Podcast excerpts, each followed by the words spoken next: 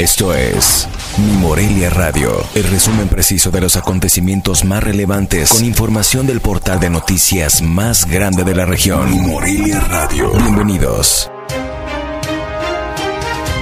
Este es el resumen informativo de este lunes 9 de agosto de 2021.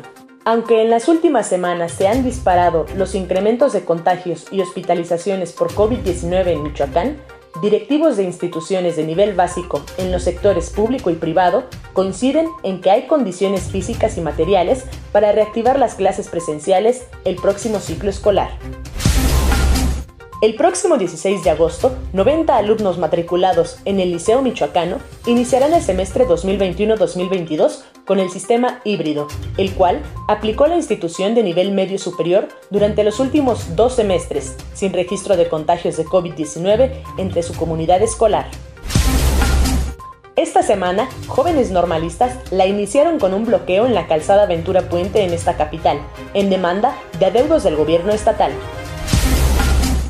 La capital del estado tiene al menos una semana sin bajar de los mil casos activos de COVID-19, de acuerdo a lo reportado por la Secretaría de Salud en Michoacán.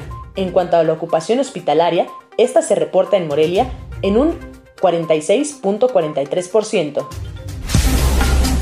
Egresados de escuelas normales del sector privado se manifestaron de nueva cuenta en Morelia para exigir a las autoridades educativas transparencia en el proceso de ingreso al sistema estatal aplicado por la Unidad del Sistema para la Carrera de las Maestras y los Maestros.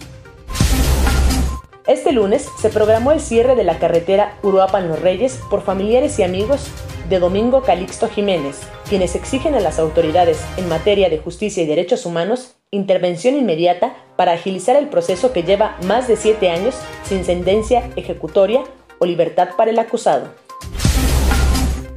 Debido a los bloqueos en las vías del tren en el estado, la empresa Kansas City Southern de México no incluyó a Michoacán en el plan de inversión para este año, ya que la entidad está perdiendo mercado por este tipo de manifestaciones. Incluso, otras empresas han optado por cambiar el puerto de Lázaro Cárdenas por otros puertos para trasladar sus mercancías, afirmó el presidente de la empresa ferroviaria, Óscar del Cueto Cuevas.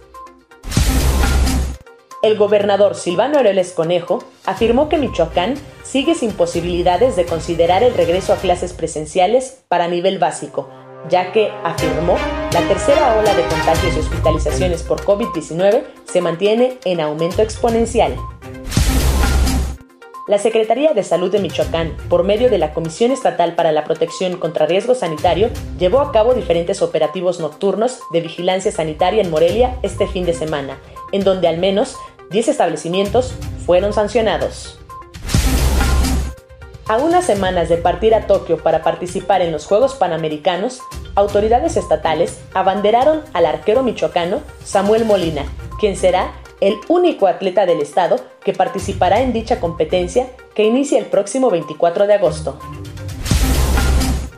En Michoacán, continúan en aumento los diagnósticos positivos a COVID-19 post-vacunación, toda vez que tan solo en 8 días el registro pasó de 595 a 1045 casos reportados, su mayoría por el Instituto Mexicano del Seguro Social, el ISTE y la Secretaría de Salud Estatal.